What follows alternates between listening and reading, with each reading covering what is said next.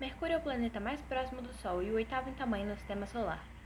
A distância média é de 5,79 vezes 10 elevado a 7 km do Sol e de 7,73 vezes 10 elevado a 8 km da Terra.